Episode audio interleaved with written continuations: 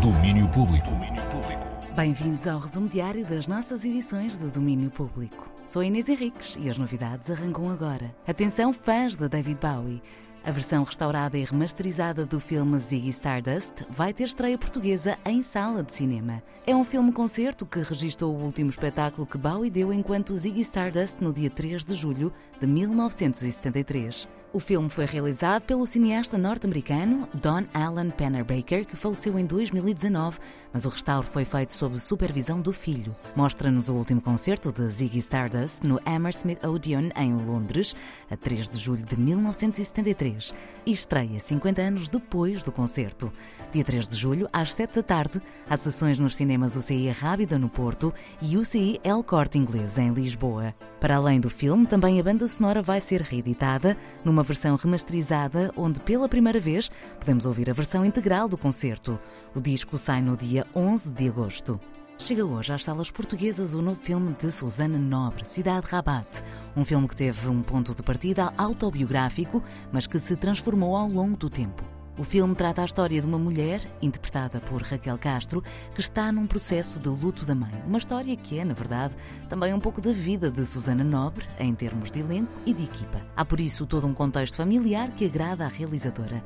O filme produzido pela Terra Trem teve estreia na Berlinale e chega agora aos cinemas portugueses à conversa com a realizadora no domínio público de fim de semana. Ainda no cinema, vamos a uma estreia desta quinta-feira: o regresso de Wes Anderson e a estreia de Asteroid City, o novo filme do realizador que volta a contar com um elenco de luxo.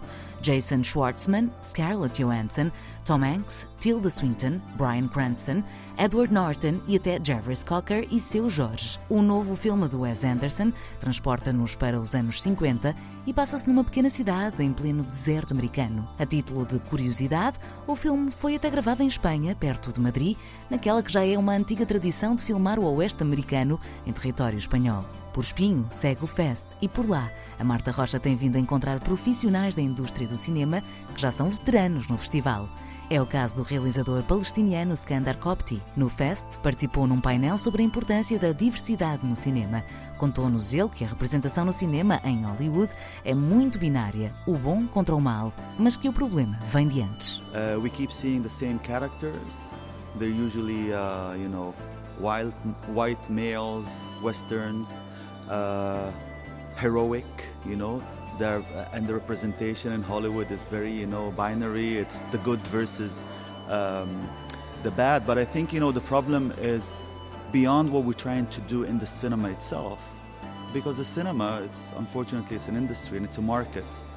And the crowd, the audience, is already trained to think in a certain way, to consume certain things, and the industry is just supplying it. And I think the problem comes much much earlier. It's we need to decolonize, you know, our thoughts to get away of this colonial way of thinking, of this imperialistic way of thinking, and it starts in schools, you know. O problema vai além do que se tenta fazer no cinema, que é um mercado. Diz Skandar que o público já está treinado para pensar de certa forma e consumir certas coisas. Diz ainda que precisamos de descolonizar o pensamento, fugir desta forma imperialista de pensar e que isso começa nas escolas. O Fest continua em espinho até à próxima segunda-feira. Hoje houve masterclasses, sessões de cinema ao longo de todo o dia e música ao vivo com St. James Park, Sensible Soccers e A Boy Named Sue.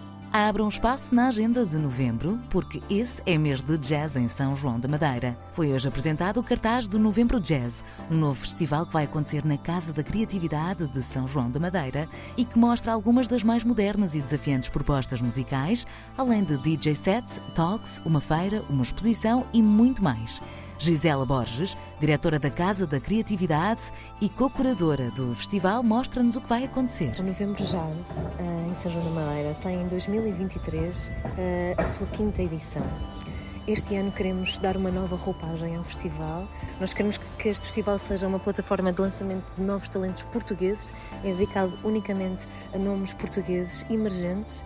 É um festival que vai ter oito concertos em seis datas durante o mês de novembro. Abrimos a 4 de novembro com a Raquel Martins. Logo a seguir teremos da Margarida Campelo. Logo a seguir teremos Azar Azar, conjuntamente com o trio da Rita Maria, João Mortágua e Mané Fernandes. E o fim de semana a seguir terá a mesma lógica. Teremos João Pedro Coelho e no dia seguinte, novamente proposta dupla no sábado com Mazarim e a Maura. Alguns nomes que passam pelo Novembro Jazz, que fecha no dia 24 de novembro com o espetáculo de acordeon que junta o acordeonista João Barradas e Orquestra de Jazz de Espinho.